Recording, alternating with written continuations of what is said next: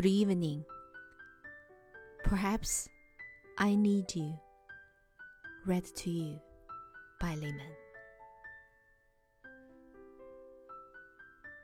If one day you feel like crying, call me. I don't promise that I will make you laugh, but I can cry with you. If one day you want to run away, don't be afraid to call me. I don't promise to ask you to stop, but I can run with you.